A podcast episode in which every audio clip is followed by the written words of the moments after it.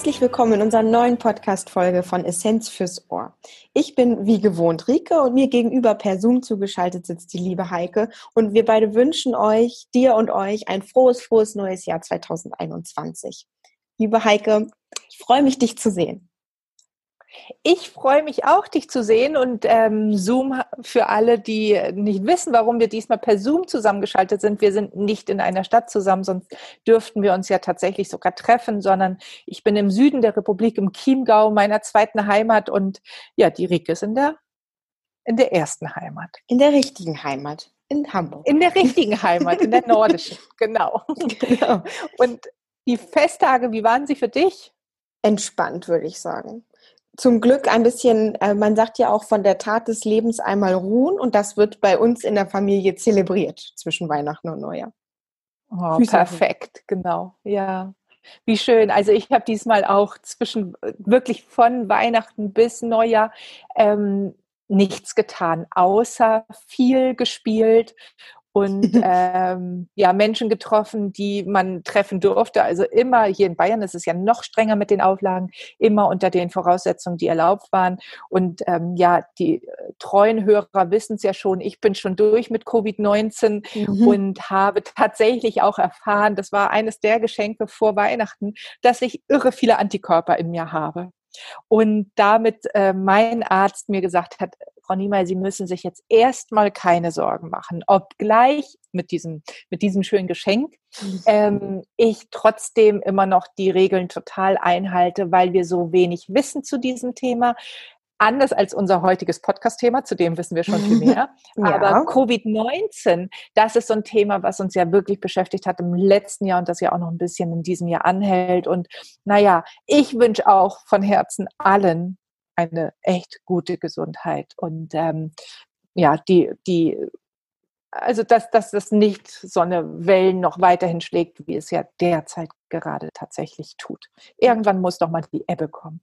Das wäre schön. Und da kommen wir auch schon in die Richtung, in die es heute gehen soll, nämlich um Neujahrsvorsätze. Und du sagtest es schon, vermutlich ist der Anspruch an 2021 relativ gering, weil man 2020 schwierig überbieten kann oder unterbieten uns, je nachdem, aus welcher Perspektive man es sehen möchte. Und ein Neujahrsvorsatz, den wir sehr häufig hören, ist weniger naschen. Ein weiterer, den wir häufig hören, ist mehr Sport. Und was auch ein relevantes. Thema ist, und dazu kommen wir heute, ist das Thema Alkohol. Ähm, mhm. Auch ein schöner Vorsatz ist, ich möchte ein bisschen weniger Alkohol trinken. Und Alkohol. Oder nie wieder Alkohol. Oh, nu, so nie wieder ist sowieso immer der Knaller. Das funktioniert auf keinen Fall. Egal mhm. was es ist. Mm, und bei Alkohol. Bei den allermeisten Menschen. Ja, muss man sagen, vielleicht, aber da kommen wir nachher nochmal zu. Ich ähm, äh, Rike, ich glaube, woran wir uns gewöhnen müssen, ist, dass wir per Zoom uns einander ausreden lassen müssen. Das ist ja. anders, als wenn wir zusammen im Büro sitzen, gell? Also, du bist dran. Ich bin dran. Ich wollte nämlich noch sagen, Alkohol ist ein Thema wie kein anderes, das zwei Seiten hat. Zwei Seiten der Medaille. Zum einen die Seite des Genussmittels und auf der anderen Seite die Seite des Suchtmittels und der Droge, die sie leider ist. Richtig, genau. Und damit haben wir etwas mit dem Zucker so gemein, ähm, denn das kann auch ein Genussmittel sein und wir streifen ja dieses Thema immer mal wieder. Und ähm, Zucker kann auch ein Suchtmittel sein und Alkohol ist es definitiv nachgewiesenermaßen ja auch und ähm, hat nur irgendwie einen anderen Ruf als Zucker, leider. Ja und auch natürlich als andere Drogen wie Marihuana, Gras oder sonstige auch künstliche Drogen. Alkohol ist irgendwie so sozial akzeptiert und ich spreche ja gerade eben aus Bayern und ähm, da gelten noch mal gefühlt ganz andere Alkoholgesetze. Ist es klischeebehaftet tatsächlich so, dass ihr permanent Bier trinkt dort? Und genau. Ihr bisschen einklammern, weil ich kann nicht so viel mitmachen, wie hier getrunken wird. Man muss schon sagen, dass das bayerische Bier viel süffiger ist. Also ich sage immer, das ist alles Mädchenbier hier unten. Und die Bayern, die jetzt gerade zuhören, die mögen mir das verzeihen. Aber ich bin Jever gewohnt. Und ich bin ein schönes, friesisch, herbes Bier gewohnt. Und das kriegt man hier unten wirklich nicht, so dass ich das manchmal despektierlich hier als Mädchenbier sage und es mich gar nicht wundert, dass hier nicht nur ein Häube getrunken wird, sondern gleich zwei oder drei, also zwei oder drei halbe Liter Bier mal ebenso weggezischt und ähm, es in manchen Gesellschaften hier, und dafür braucht man nicht unbedingt einen Biergarten, als normal erachtet wird. Und das kenne ich tatsächlich so aus Norddeutschland nicht. Und ich finde auch ein Jever kann man gar nicht so in dieser Menge trinken, weil es schmeckt einfach gar nicht mehr. Und mit so einem Mädchenbier geht das schon leichter. Ich ähm, habe mir jetzt genug ähm, ähm, Freunde ähm, ähm, äh, wie sagt man, Feinde will ich nicht sagen, aber vielleicht sogar Feinde gemacht hier in Bayern, weil ich vielleicht gar nicht genau verstehe, wie die bayerische Bierkultur ist. Ich kenne die norddeutsche und ehrlich gesagt, sie taugt mir besser, wie man hier unten so schön sagt. Ähm, das norddeutsche Bier, um eine Lanze für die Heimat zu brechen, das norddeutsche Bier ist unangefochten das Beste. Na bitte. Da können Na wir bitte. die Folge fast schon wieder schließen. Also ja, genau. Ähm, aber wir haben jetzt tatsächlich gesagt, das ist äh, so ein soziales Getränk und jetzt habe ich ähm, genug aus dem Nähkästchen geplauscht. Hier aus dem bayerischen Leben, ähm, das norddeutsche Leben, da wird natürlich auch Alkohol getrunken, gar keine Frage. Und ähm, um mal von mir abzulenken, liebe Rike, wie war es bei dir? Bei mir war es mit dem Bier. Mit dem Bier, mit dem Alkohol und all diesen Spirenzien und über die Fest- und Feiertage. Ah, meine Fest- und Feiertage sind wie immer zelebriert entspannt. Das ist äh, ritualbehaftet bei uns. Es werden nur die Füße hochgelegt und die Tiere spazieren geführt und das war's. Ähm, mhm. Was aber bei unserer Familie auch. Ähm, ja, da komme ich jetzt zu. Was bei uns in der Familie ein Ritual geworden ist, was sehr lange Zeit nur meine Eltern gemacht haben und ich habe letzt letztes Jahr, ja, letztes Jahr, äh, bin ich mit eingestiegen. Und zwar fasten wir von der gesamten christlichen Fastenzeit an Alkohol. Mhm. Ähm, und das ist schon, also in Vorbereitung und Recherche auf diesen Podcast heute, habe ich gedacht, ja, da kann man meinen Eltern schon mal auf die Schulter klopfen, das ist schon gar nicht so schlecht. Ähm, Absolut. Denn, Absolut. Und hier kenne ich auch in Bayern einige, die das machen. Hm. Der Mann an meiner Seite ist auch einer von denen, der gerne fastet zur christlichen Fastenzeit und zwar Bier. Und da muss man schon sagen, wir haben ja angefangen mit dem Sozialen. Das ist tatsächlich etwas sehr, sehr ähm, bemerkenswertes, also positiv bemerkenswertes, wenn man in einer Zeit des Jahres oder auch längere Zeiträume sagt, ich trinke anderes als alle meine Kumpels, Spezies, Freunde ja, oder ja. eben tatsächlich mal etwas fastet. Das ähm, stimmt. Wie den Alkohol, obwohl das so normal zu sein scheint. Ja, das stimmt, denn nämlich genau dieses Normale ist das, was es so schwierig macht. Das ist, hm, Alkohol ist einfach irrsinnig anerkannt und wenn man äh, eine Zigarette angeboten bekommt und sagt nein, dann ist immer, oh toll, du rauchst nicht, ist ja klasse. Aber wenn du sagst, nee, ich möchte heute mhm. keinen Alkohol trinken, dann ist man eher die Spaßbremse, langweilig und warum denn nicht? Was ist denn da los mit dir? Hm, also es ist schon ein sehr viel sensibleres Thema, Thema auf jeden Fall. Wobei wir jetzt auch, ähm, ich habe für diesen Podcast eine Reportage mir angeschaut ähm, in der ARD, die fand ich sehr, ist sehr erwähnenswert. Und die kann man auch nach wie vor noch dort gucken in der Mediathek. Ich, mir fällt der Name gerade nicht ein, aber ich schreibe es in die Show Notes. Und dort wurde von einem mhm. ähm, einem gesagt, der daraufhin entdeckt hat, dass er süchtig ist. Der hat nämlich gesagt, wenn man einen Tag pro Woche, eine Woche pro Monat und einen Monat im Jahr problemlos auf Alkohol verzichten kann, dann hat man auch kein Problem mit Alkohol. Und das ist so eine emotionale Empfindung dazu, die er ähm, dort in dieser Dokumentation gesagt habe. Aber es ist ja tatsächlich so, wenn wir diese zwei Tage pro Woche ganz problemlos schaffen, auch auf Alkohol zu verzichten und uns dabei auch nicht der Schuh drückt. Also wenn ich sage, hm, ja gut, ich mache es, sondern gar kein Problem, dann ist es auch gar kein Problem. Das ist echt eine Gratwanderung. Absolut. Und das, äh, darum geht es ja auch immer wieder in der Beratung ähm, für Leute, die auch mit dem Ich will gar kein Alkohol mehr trinken kommen. Ja, kann man. Keiner muss Alkohol trinken. Aber wenn man sagt, man möchte Alkohol trinken, dann kommt es ja tatsächlich auf das Maß drauf an und auch auf den auf den Zweck sozusagen. Wenn jemand sagt, ich brauche Alkohol am Abend, um runterzukommen, vom Tag Abstand zu nehmen, dann muss man sagen, okay, ähm, muss man das sieben Tage die Woche haben, weil man sonst gar nicht zur Ruhe kommt, dann ist mhm. das definitiv zu viel und man spricht da von Sucht. Wenn man aber so wie die Regel, die du gerade gesagt hast, ein Tag die Woche, wie der Mann aus der Dokumentation das gesagt hat, oder dieses Büro für Suchtprävention sagt zwei Tage die Woche ohne Alkohol, dann darf man auch sich davon freisprechen, alkoholabhängig zu sein oder einen Alkoholmissbrauch zu betreiben. Denn ähm, da merkt man ganz schnell, dass Alkohol auch eine Droge sein kann, wenn wir in den Essprotokollen keinen Tag ohne Alkohol sehen. Mhm. Oder was ich auch von mir kenne aus Freundes- und Bekanntenkreisen, wenn ich dann mal eine Zeit lang auf Alkohol verzichte und mein Freund hat es auch letztes Jahr mit mir zusammen gemacht und wenn man dann gemeinsam womöglich noch irgendwie auf ähm, zu einem Treffen geht oder sich mit Freunden unterhält, telefoniert ja eher in 2020, ähm, wenn man dann andersrum die Frage gestellt bekommt, hm, wieso verzichtet ihr und so weiter, und man dann die Frage umdreht und sagt, könntest du dir denn vorstellen, ab heute jetzt für eine Woche keinen Alkohol zu trinken?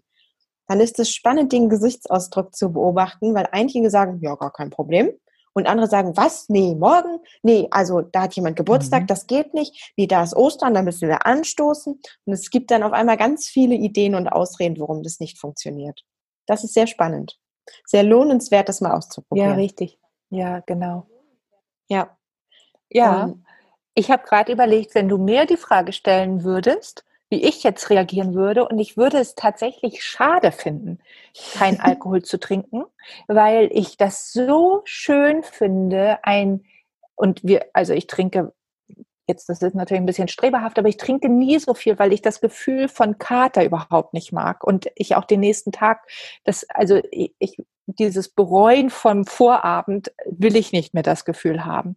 Natürlich hatte ich das in meiner Jugend auch und man muss immer mal über den, über den Bogen überspannen und so, aber wenn du mir die Frage jetzt stellen würdest, ähm, diese Woche kein Alkohol, ja, kann ich machen, aber ich würde es wirklich auch vermissen, weil ich dieses Dezi, so sagen es die Schweizer ja immer, oder 0,1 bis ein, ein Achtel, wie die Österreicher sagen, ähm, so, so, eine kleine Menge zum Essen einfach liebe. Ja, also ich finde, das passt so gut dazu. Ich kann auch ähm, total gut Wasser trinken. Also deswegen würde ich jetzt mal vielleicht sogar den Contest antreten und heute Abend, es gibt ja noch Abendessen, tatsächlich mal eine Woche ohne machen und mal sehen, wie es in den Show Notes landet, wie die Heike das durchgehalten hat. Ich bin gespannt. Ich schreibe es gerne auf. Ja, Oder ja sehr. Es kommt mit rein. Gut. Mhm.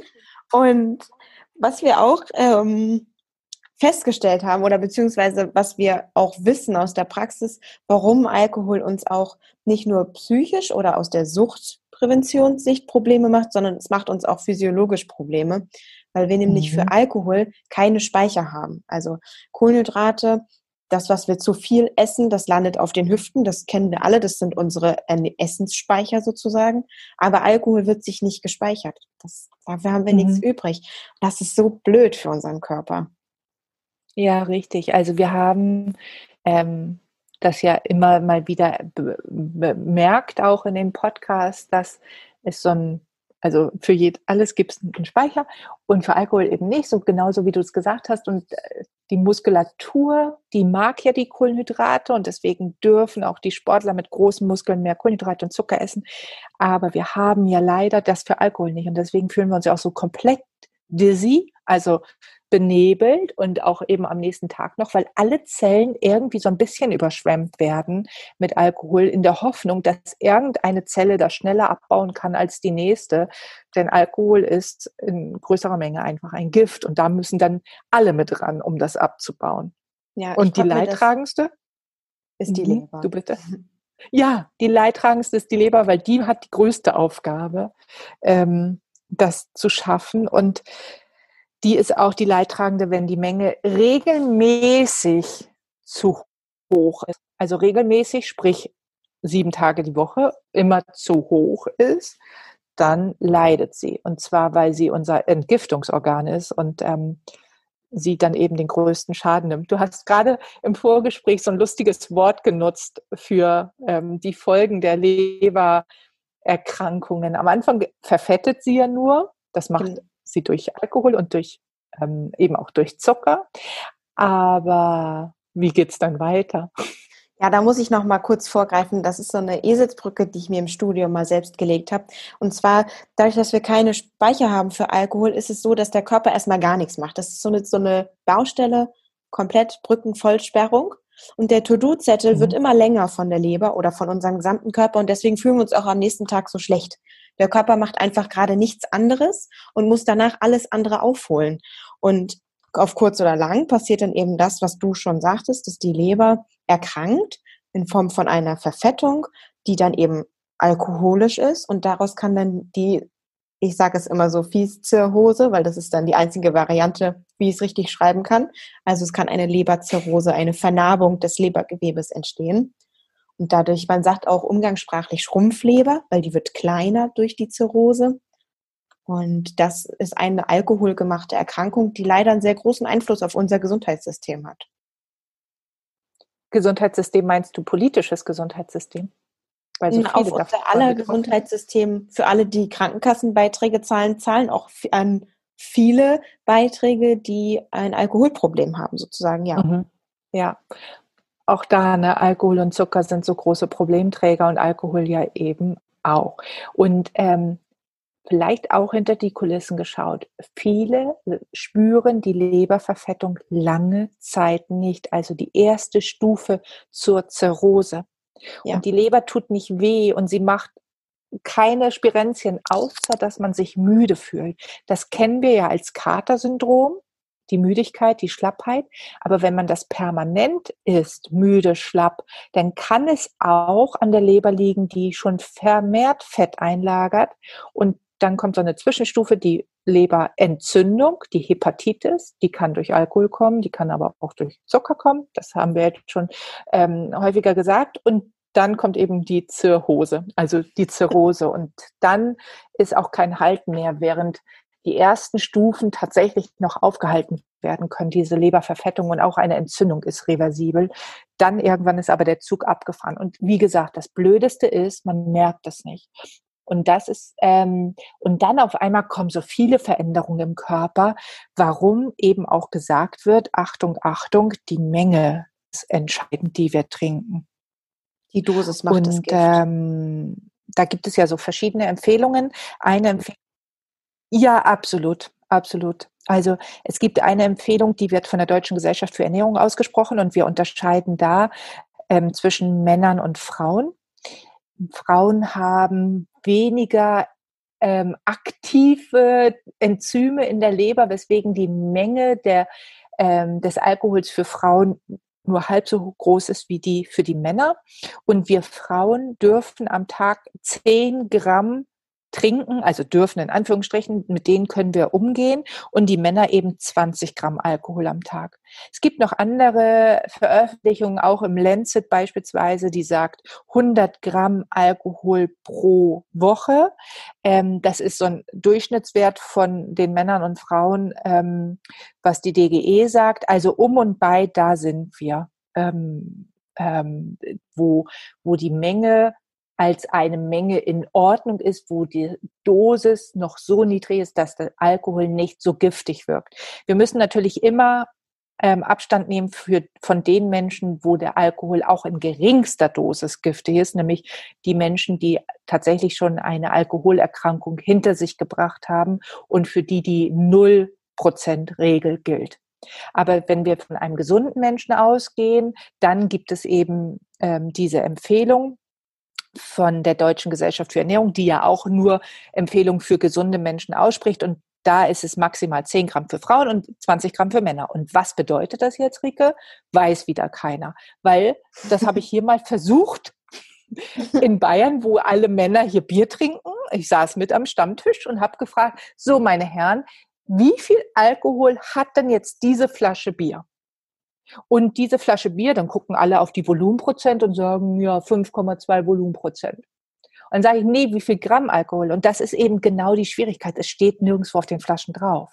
Und jetzt muss man ein bisschen rechnen. Und ich ähm, ähm, mache das mal deutlich, indem ich ein Wein nehme mit 12 Volumenprozent. Das ist so ein Weißwein, der nicht so schwer ist, ein durchschnittlicher Weißwein.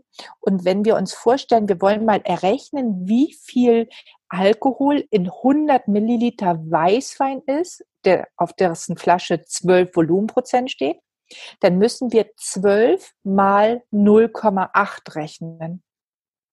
Dann haben wir den Alkoholgehalt dieses Weines für 100 Milliliter. 12 mal 0,8 deswegen, weil Alkohol eine spezifische Dichte, das ist eben Physik, eine spezifische Dichte von 0,8 hat. Und wenn wir 12 mal 0,8 rechnen, dann ist das laut Adam Riese 10,4 Gramm Alkohol in 100 Milliliter. Für uns Frauen ist demnach 100 Milliliter von einem 12 volumenprozentigen Weißwein die Grenze, womit wir das Tages Limit erreicht haben. Für Männer maximal 200 Milliliter. Und wenn man ein Bier nimmt mit 5 Volumenprozent, wenn das da drauf steht, dann nehmen wir 5 mal 0,8 ist 4. Das heißt, in 100 Milliliter Bier sind 4 Gramm Alkohol und in einem halben Liter Bier demnach 5 mal 4, 20 Gramm. Ein Limit erreicht, nämlich die 20 Gramm Grenze für die Männer, wenn sie hier oder auch in Norddeutschland oder sonst wo 20 Gramm 20 Gramm ähm, ähm, Alkohol maximal aufnehmen wollen, ist ein halber Liter Bier das Limit. Und dann spricht relativ wenig dagegen, Alkohol zu trinken, weil der gesunde Körper, Ausrufezeichen, Ausrufezeichen, damit gut umgehen kann. Ja, und liebe Hörerinnen, liebe Hörer, Sie und ihr könnt ja mal rechnen, wie viel Alkohol in eurer Flasche Wein ist oder in eurem Bier oder aber auch im Lieblingsgetränk von mir, Campari.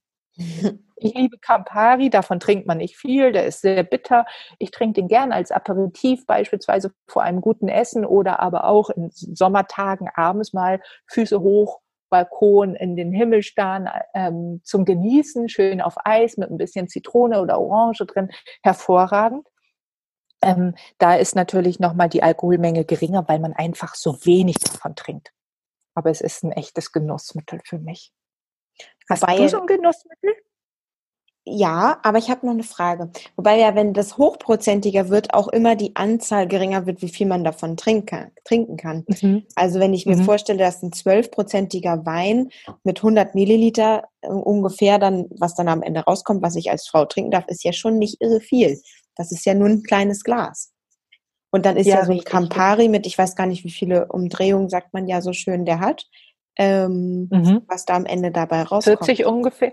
Genau, ich weiß es ehrlich gesagt aus dem Stehgreif auch nicht. Das ist auch vielleicht nochmal was für die Shownotes, sodass wir sagen, Leute, der Campari oder andere ähm, härtere Alkoholiker, also so Schnäpse oder Brände oder ähm, die, oder, oder Obstler oder so, die haben natürlich eine höhere Zahl. Ähm, ich habe ja Hab einfach immer gesagt, na, rechne mal.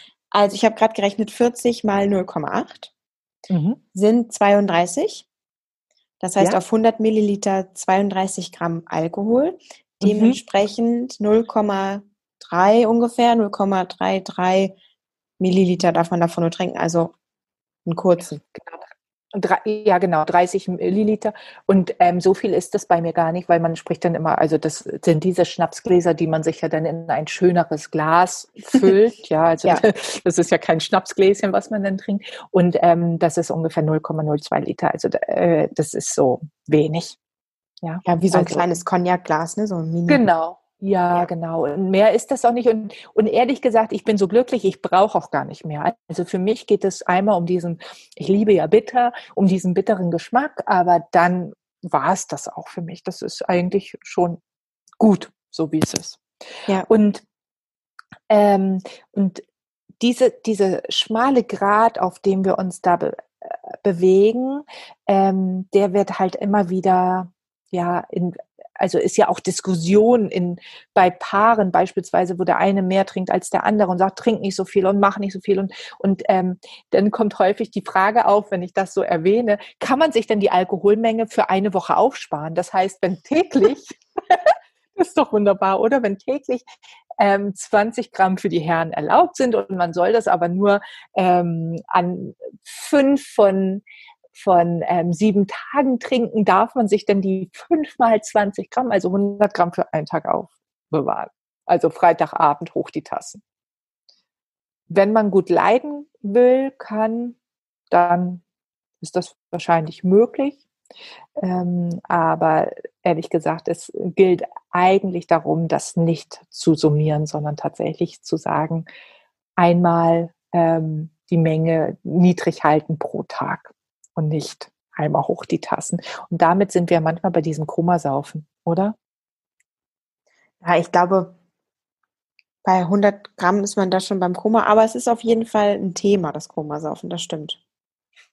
Vor allem mhm. in Kombination ja eher leider bei Jugendlichen, die sich noch ausprobieren, in Kombination ja, mit äh, Energy-Getränken. Da wird dann durch die Kombination von Hartalkohol letztlich, also wie Wodka und Korn oder was sich noch gut mischen lässt mit Energy-Getränken, also was an sich relativ geschmacklos ist, sozusagen. Ähm, durch dieses mhm. Vermischen gibt es einfach so eine Bomben, ja wirklich schon bombenähnliche ähm, Konzentration für unseren Körper, weil zum einen eben nicht nur die Leber beansprucht wird durch den Alkohol, sondern zum anderen auch das Herz wahnsinnig belastet wird durch dieses Energy, also durch den Koffein in den Getränken. Und diese Kombination von Gefäße mhm. weitstellen und Leber belasten ist einfach das können vor allem eben dann jugendliche, junge Körper, von denen man ja auch leider immer mal wieder liest, die dann auf Intensivstationen gelegt werden mit einer Alkoholvergiftung einfach überhaupt nicht ab die Körper, ja, die können einfach nicht mehr um damit und kippen um. Im wahrsten Sinne des mhm. Wortes. Ja, da weiß der Körper nur noch eins, und zwar ausschalten. Das, ja. Ähm, ab, in, ab ins Koma sozusagen. Ähm, ja, und das,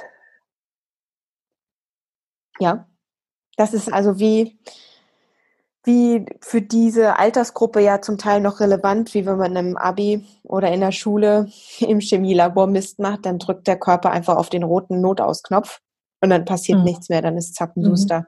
Dann sind die mhm. Nervenenden und die Blutbahn überstrapaziert, überstrapaziert und dann ja, macht der Deckel zu. Also, und da geht es tatsächlich ja immer um die Menge. Und das haben wir jetzt schon ein paar Mal genannt. Also die Menge macht das Gift. Und ähm, von dieser zu hohen Menge ist natürlich abzuraten. Aber was dem Alkohol auch, was man dafür sagen kann, ist, wenn man die Menge dann einhalten kann, dann hat sowohl der Alkohol selbst in den Getränken als auch das, woraus es hergestellt wird. Also beim Wein beispielsweise die Trauben oder beim Bier der Hopfen. Das sind ja Pflanzen und die enthalten Pflanzenstoffe, die tatsächlich förderlich sind. Also das Resveratrol, das zum Beispiel in Wein, in Rotwein sehr viel ist, mhm. das ist der rote Farbstoff, gehört zu der Gruppe der Polyphenole, hat tatsächlich so einen Anti-Aging-Effekt und hat tatsächlich eine gesundheitsförderliche Funktion auch für die ähm, Zellen der Arterienwände, für die Herzzellen, für, den, für Zellen generell im Körper. Aber wie gesagt, die Menge ist ähm, also wir schaffen es auch durch eine geringe Menge diesen förderlichen Effekt nur einzuhalten. Zu viel, dann kippt sofort das Pendel um von auf schädigend. Und von daher ist es ähm, ja halten wir tatsächlich nicht den Zeigefinger hoch, würde ich sagen, sondern wir halten ihn eher so, dass man sagt, oh, Augen aufgerissen und ähm, bitte, bitte, bitte achte darauf, wie viel es sein muss, damit dass die das eigene, die eigene Gesundheit so in der Waage bleibt. Mhm. Also das Fazit sozusagen für jeden mit dem Umgang mit Alkohol ist letztlich darauf zu gucken, ähm, zum einen, wie bekommt es mir? Also abgesehen von gesellschaftlichen mh, hm, Zwängen ist das falsche Wort. Gegebenheiten. Normen. Vielleicht? Normen, Normen, ja, ist ein gutes Wort dafür. Ähm, also abgesehen von dem, was ich glaube, was meine Gesellschaft mir vorschreibt, eben selber zu gucken, wie geht es mir damit, brauche ich das wirklich und einfach auch mal darauf zu verzichten, wenn man das Gefühl hat, nee.